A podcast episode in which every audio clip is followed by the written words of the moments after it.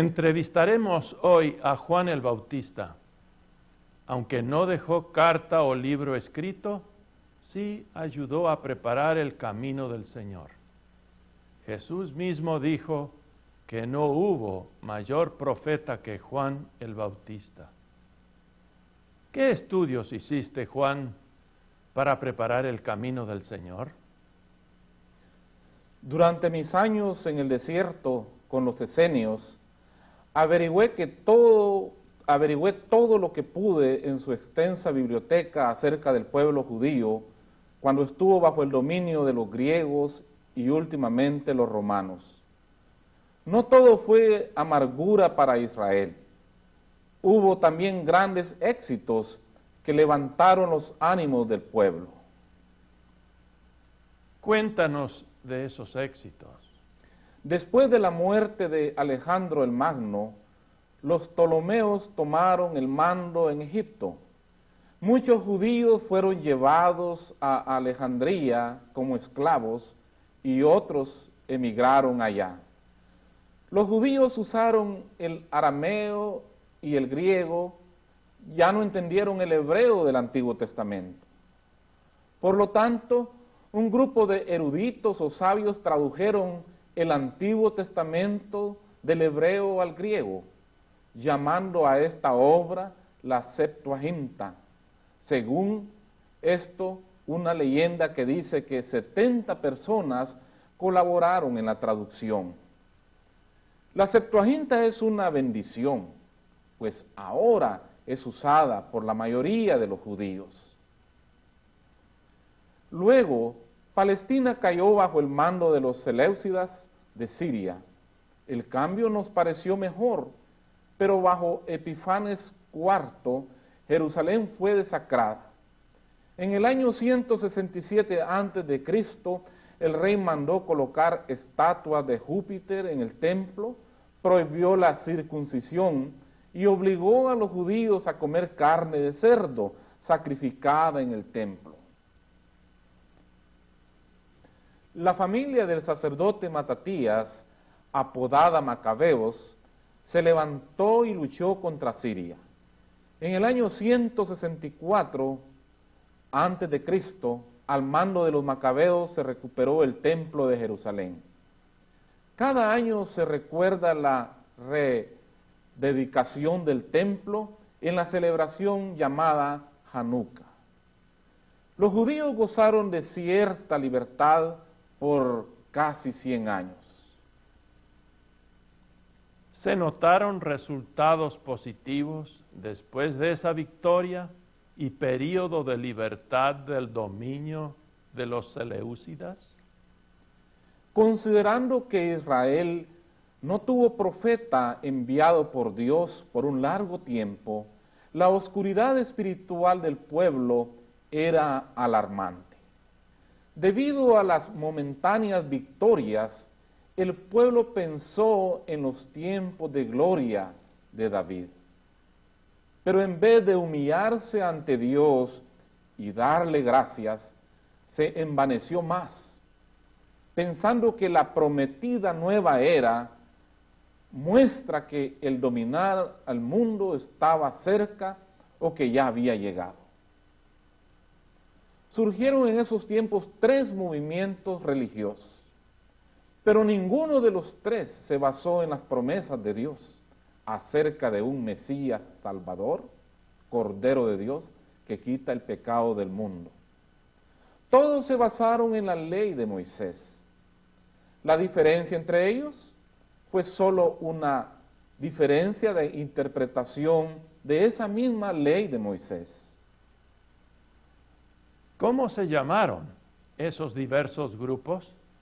los fariseos, los saduceos y los esenios.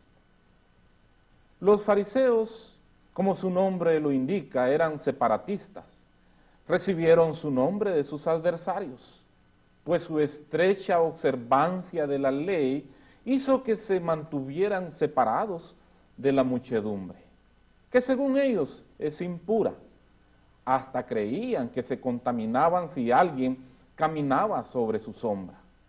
preferían cruzar la calle para no tener roce con extraños.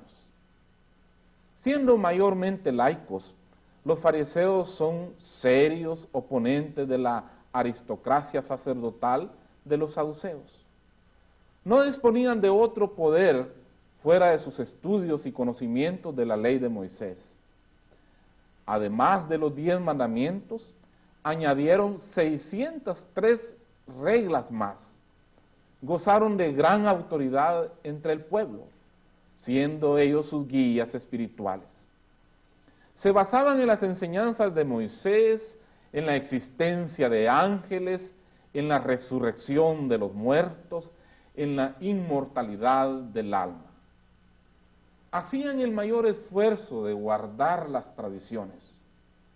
No tenían aspiraciones políticas, pero sí fueron conocidos por sus ásperas polémicas con los saduceos.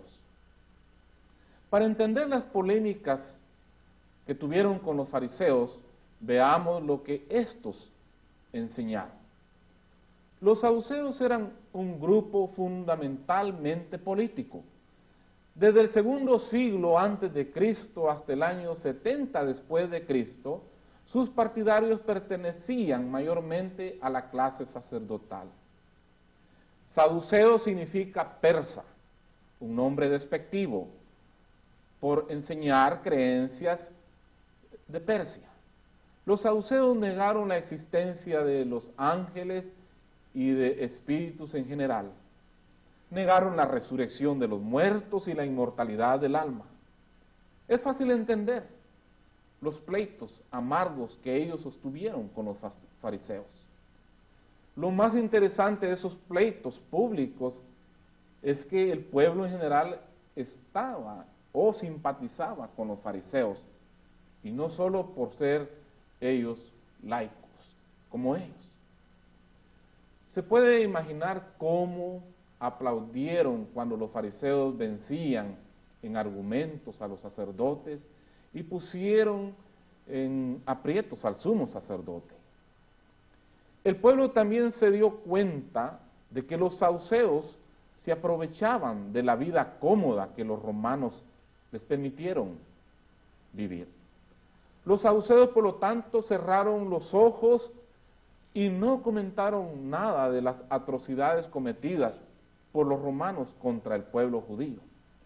Esto por no tener contacto con la gente común. No conocían sus necesidades y sufrimientos. ¿Qué nos cuentas de los esenios?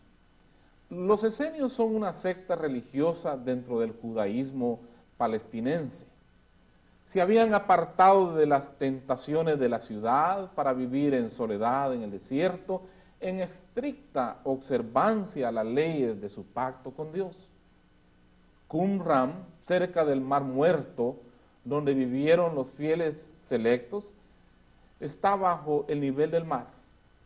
El suelo es tan ácido y hostil a la vegetación normal que tanto animales, insectos, hasta la hierba sobreviven con dificultad.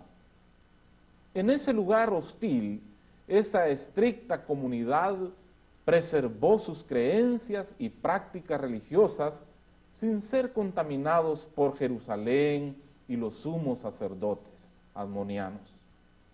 Siguieron el mensaje de su maestro de justicia, preservados en los rollos hallados posteriormente en cuevas. Mientras que Belial es decir, Satanás, andaba suelto en la tierra, los fieles de la comunidad de Qumran esperaron la llegada de Dios, junto con la gloria y el gran gozo que iban a experimentar. Esperaron que Dios iba a reemplazar al Maestro de Justicia con una figura mesiánica para juzgarlos y traer salvación aquí en la tierra.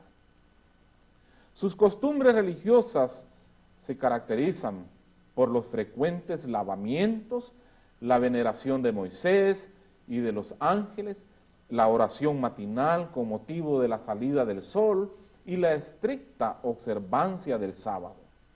Se abstenían de participar en el culto del templo en Jerusalén y de sacrificar animales. En general, las ideas de los esenios correspondían a las más severas y estrictas enseñanzas de los fariseos.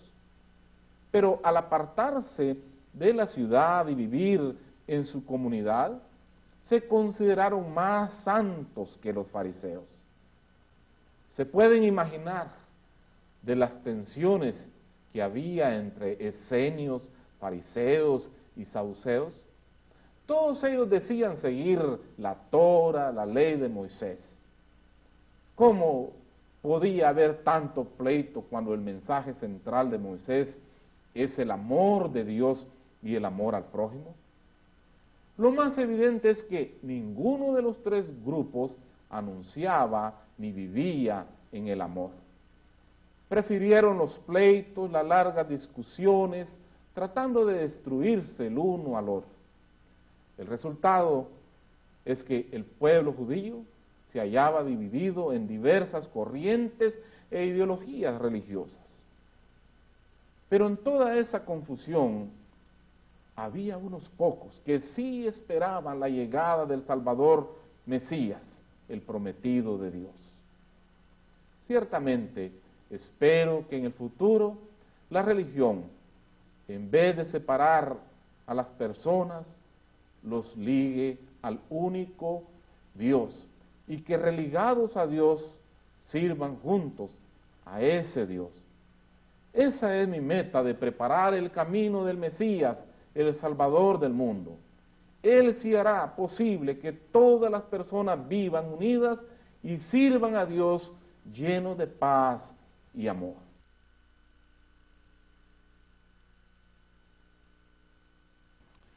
El siguiente reportaje apareció esta mañana en las crónicas de Jerusalén. Grandes masas de gente se agolpan diariamente en la ribera del río Jordán Nunca antes se ha visto fuera de Jerusalén a tanta gente reunirse en un lugar. Esa gente de todas partes del país dejaron la comodidad de su hogar y caminaron kilómetros en el calor desértico al Jordán, un lugar que para tantos no ofrece adecuada sombra, ni alimento y ni excusados son personas de todas las edades, de todos los oficios y de diferencias en creencias. Una visita panorámica de una colina muestra el ir y venir de la muchedumbre. Es muy atractivo, pues los senderos se parecen a serpentinas de todos los colores. ¿Por qué van? Para oír a un extraño predicador ese predicador llamado Juan Bautista se viste con ropa hecha de pelo de camello, con un cincho alrededor de su cintura. Su alimento de saltamontes y miel silvestre, aunque exquisito, es también tan extraño como es él. Dicen que Juan se crió en el desierto. Hay rumores que fue adoptado por la comunidad escénica. Los soldados romanos observan cuidadosamente ese diario peregrinaje. Las oficinas del cuartel nos han informado que hasta el momento no ha habido disturbio alguno.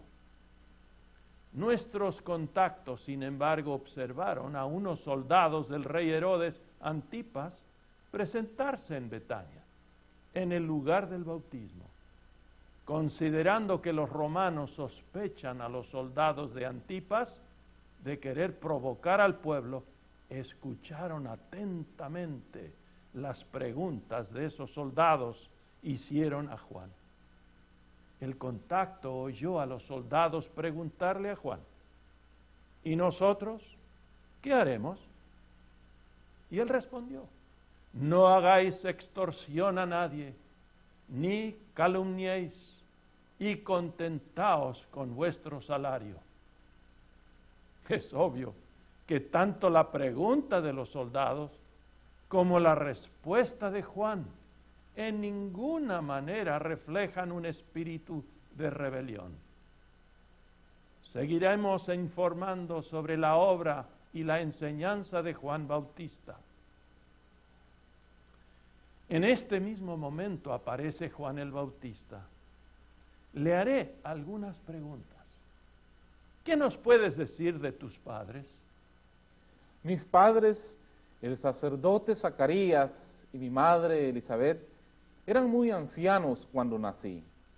No habían podido procrear hijos, pero creyendo que para Dios no hay nada imposible, no cesaron de orar a Dios es que cada mujer en Israel quiere ser la madre del Mesías. Por lo tanto, es una vergüenza para una mujer ser estéril. Además, se animaron a leer que Abraham y Sara tuvieron a Isaac en su vejez. ¿Nos puedes contar cómo y cuándo se enteró tu papá que iba a tener un hijo? confío que tu papá te contó todo eso con mucho detalle. Mi padre, sacerdote de la clase de Abías, me contó que se enteró mientras oficiaba en el templo. Apenas dos veces al año oficia cada sacerdote por una semana entera. Al presentarse esta vez en el templo, le tocó en suerte ofrecer el incienso en el santuario del Señor, un rarísimo privilegio sacerdotal. Hay que recordar que había unos 18 mil sacerdotes. Por lo general, cada uno tiene la oportunidad de ofrecer el incienso en el santuario solo uno o dos veces en toda su vida sacerdotal. El incienso se quema sobre el altar que está delante del lugar santísimo. Se hace en la mañana una vez y otra por la tarde. Una gran multitud estuvo presente a la hora de ese servicio, por eso se cree que fue en la tarde. Mientras que la gente estaba orando, mi papá vio a un ángel parado a la derecha del altar. Papá dijo que tuvo mucho miedo. El ángel le dijo, Zacarías, no temas, porque tu oración ha sido oída, y tu mujer Elizabeth va a tener un hijo y le pondrás por nombre Juan. Papá preguntó, ¿cómo puedo estar seguro de esto? Porque yo soy viejo y mi mujer es de edad muy avanzada. Respondiendo el ángel le dijo, yo soy Gabriel, estoy delante de Dios y he sido enviado a hablarte y a darte estas buenas nuevas. Ahora, porque no creíste mis palabras, quedarás mudo y no podrás hablar hasta el día en que esto suceda. El pueblo estaba esperando. Papá no les podía hablar. Solo pudo hacerles señas y comprendieron. Al cumplir los días de su ministerio, regresó a casa. Mamá Elizabeth concibió por cinco meses se quedó en casa diciendo, así ha hecho conmigo el Señor en los días en que se dignó quitar mi vergüenza entre los hombres. Cumplido el tiempo nací. Vecinos y parientes se alegraron mucho con mis padres. Vinieron al octavo día para circuncidarme. Me querían llamar Zacarías, pero mamá dijo no, se llamará Juan. Preguntaron por qué. No hay nadie en tu parentela que se llame Juan. Entonces pidieron a papá que diera el nombre que quería darme. Tomando una tablilla escribió, Juan es su nombre. Todos se maravillaron. En ese momento fue abierta su boca y papá comenzó a bendecir a Dios ya que tu padre Zacarías era sacerdote, ¿puedes explicar la función de un sacerdote, un levita y el sumo sacerdote? ¿Cómo se distinguen entre ellos? En el segundo templo construido por Herodes, igual que en el templo de Salomón, la jerarquía de oficiales cúlticos era sumo sacerdote, sacerdote y levita. Estos son tres distintos órdenes, cada uno con funciones y privilegios particulares. La palabra sacerdote, usada sola o calificada por principal o sumo, ocurre más de 700 veces en el Antiguo Testamento y más de 80 veces en el Nuevo Testamento. El término levita es usado con menos frecuencia. Se halla 80 veces en el Antiguo Testamento y solo tres veces en el Nuevo Testamento. El sacerdote es un intermediario entre Dios y el pueblo. El sacerdote ora por el pueblo y hace sacrificios por la gente. Es un intermediario de Dios, sirviendo al pueblo. Pero el pueblo servido por Dios no debe permanecer inactivo, sin hacer nada. En el pensamiento bíblico, el sacerdocio representa la unión de Israel con Dios. Bajo el pacto mosaico, toda la nación debe ser un reino de sacerdotes. Por lo tanto, cada persona debe ser un sacerdote sirviendo a Dios y al prójimo. Por lo tanto, el sacerdote debe mantener ante los ojos del pueblo los requisitos exactos de cómo servir a Dios. Y segundo, recordarles que la relación del pacto con Dios se mantiene vicariamente por el sacerdocio en lugar de toda la nación. Un levita ¿Quién era y qué hacía? El término hebreo para levita se refiere al descendiente de Leví, el tercer hijo de Jacob y Lea.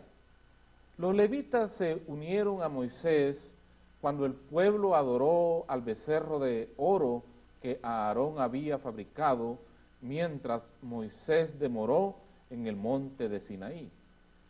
Los levitas mataron a tres mil israelitas que se habían apartado de Dios.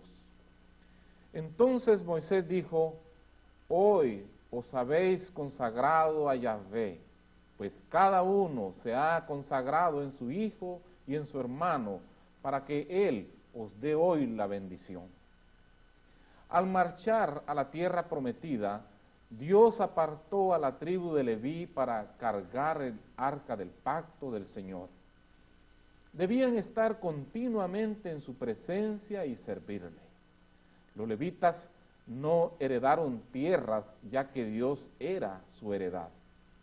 Una vez perdida el arca del pacto, los levitas fueron apartados para el servicio en el santuario.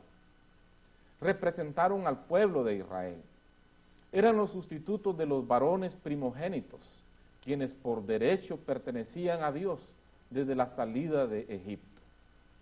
Entre los levitas había cantores, directores de diversas liturgias y los que limpiaron los recintos del santuario. ¿Qué nos dices del sumo sacerdote? La jerarquía culmina con el sumo sacerdote, en quien es recogida la santidad vicaria del sacerdocio. Al llevar los nombres de las doce tribus de Israel en su casulla y entrar en el santuario, el sumo sacerdote representa al pueblo entero. Solo él puede entrar al santo de los santos solamente una vez al año para hacer expiación por el pecado de la nación el día de la Pascua.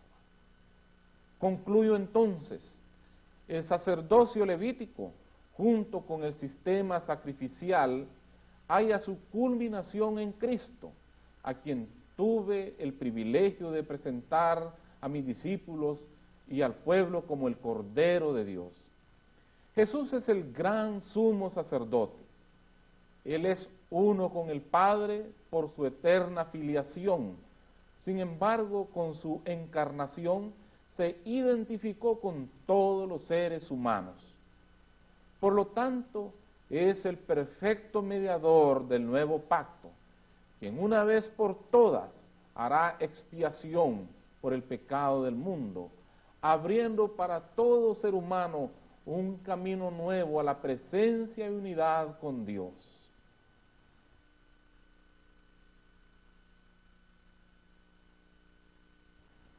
El redactor, quien cubre el territorio de Jericó, Cumrán, y el río Jordán de las crónicas de Jerusalén, escribió un artículo intitulado Fantástico audiovisual en el río Jordán.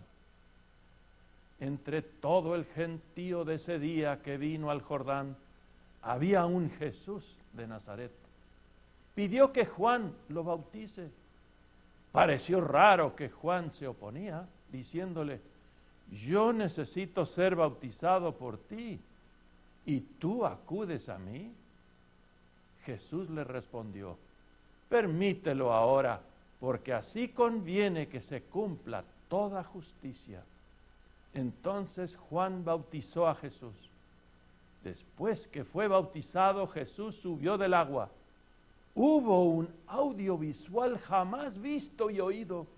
Los cielos fueron abiertos y se vio una paloma que se postraba sobre él y se oyó una voz de los cielos que dijo, Este es mi Hijo amado, en quien tengo complacencia. ¿Hubo alguna reacción a ese artículo? Sí, después de leer el artículo recibimos mucha correspondencia. Nos pidieron un artículo sobre el río Jordán con gusto respondemos a esa solicitud. Abuelo de pájaro, el Jordán mide 100 millas, 150 kilómetros, desde el monte Hermón hasta el mar muerto en el sur. Debido a las muchas vueltas, mide más de 200 millas, 300 kilómetros. Al sur del lago de Galilea, en algunos trechos, el río tiene una anchura de 90 a 100 pies, 35 metros, con una profundidad de 3 a 10 pies, un metro. En la primavera, cuando se inunda, el río es más ancho. En ningún lugar es navegable, con excepción en los lagos. Hay numerosos vados, se han contado hasta 60. No hay puentes por lo tanto, el tener control de los vados es de gran ventaja militar.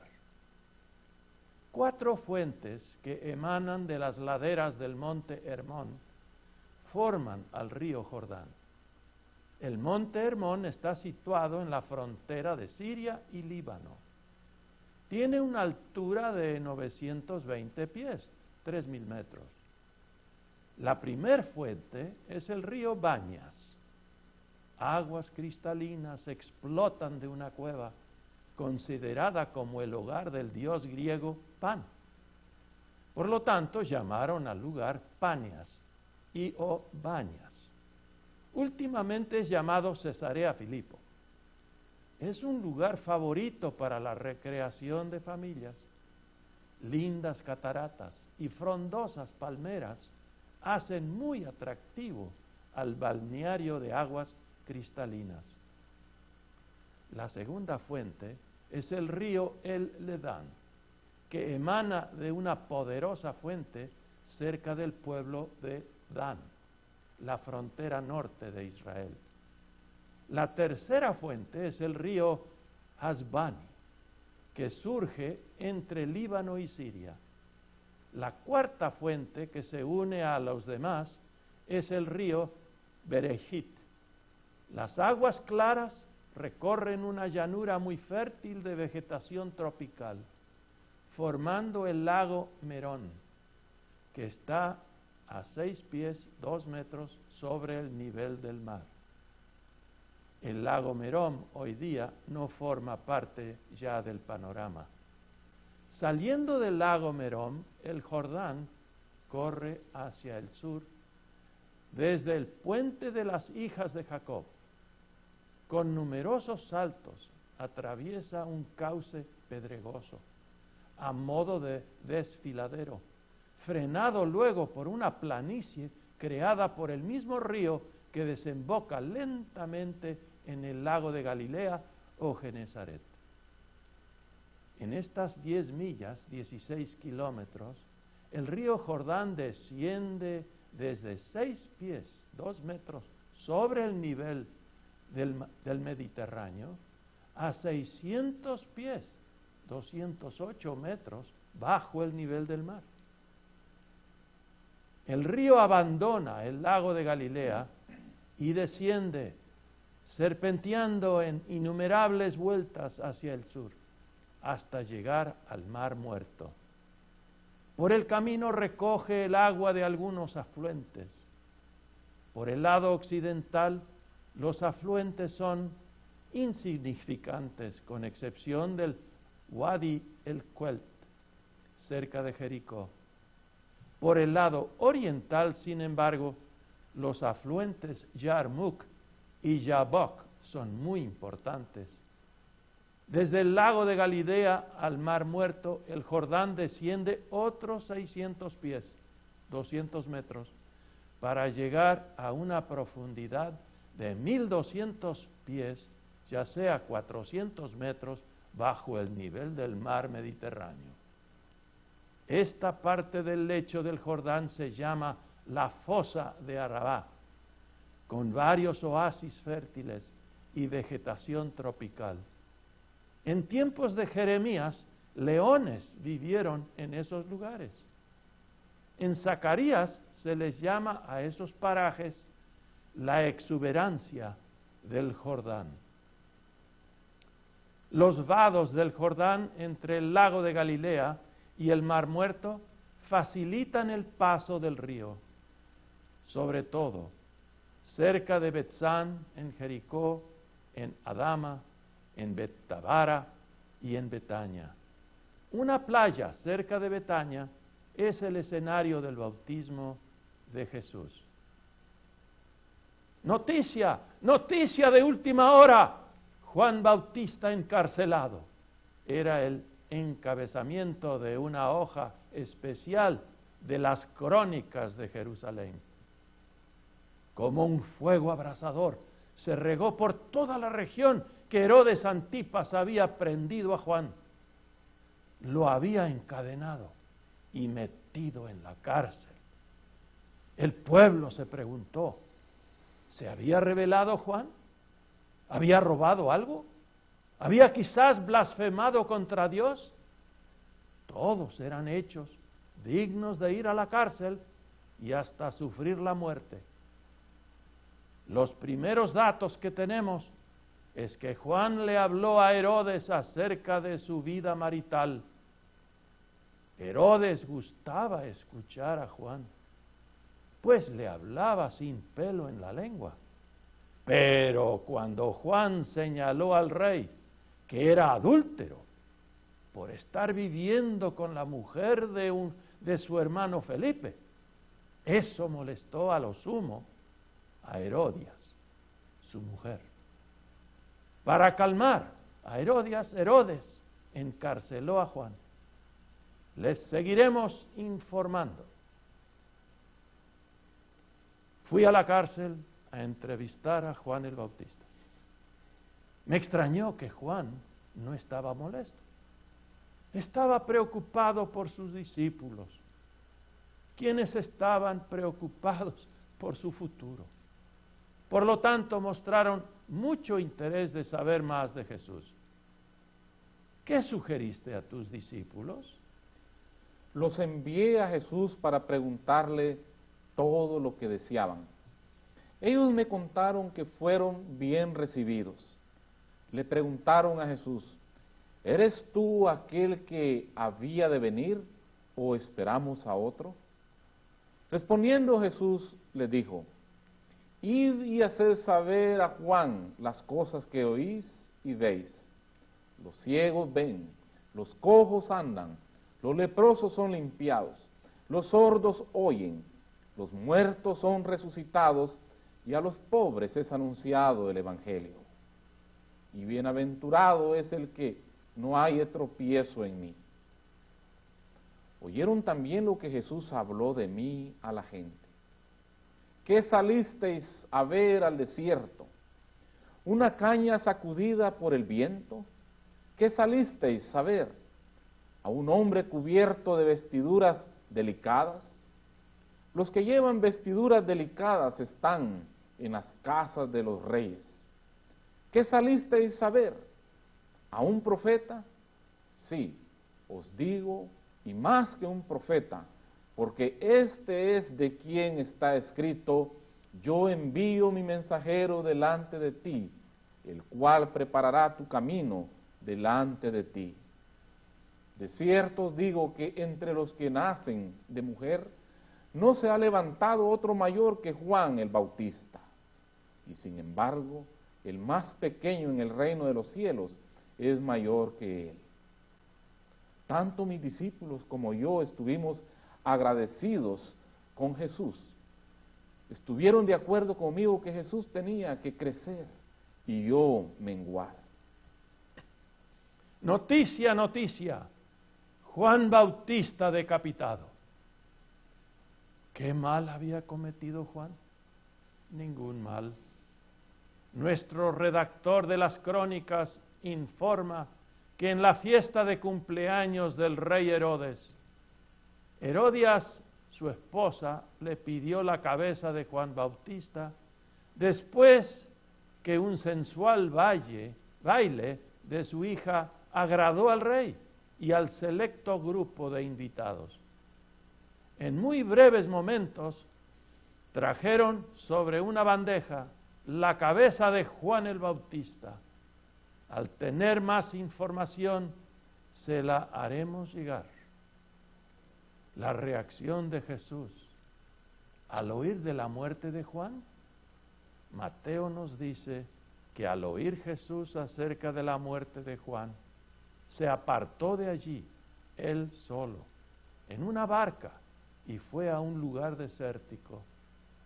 El apartarse Jesús y estar a solas no significó abandonar su obra redentora, pero sí eran momentos cuando él estaba en íntima conversación con el Padre. Eran momentos de reflexión, momentos de reanimación momentos en recordar prioridades del camino de la redención. La muerte de Juan por manos de un servidor de Herodes Antipas era evidencia que el diablo, el enemigo de Dios y de su amado Hijo, tiene mucho poder y está activo aún en los que deben proteger la vida de sus súbditos.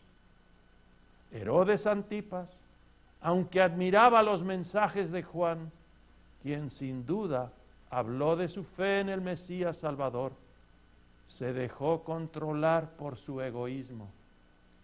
En un momento de gula y celebración, permitió al diablo controlarlo y dar una orden que mucho le pesó. Hay los que preguntan hoy día, ¿por qué Jesús y sus discípulos no trataron en librar de la cárcel al apreciado Juan? Es una pregunta que no tiene respuesta.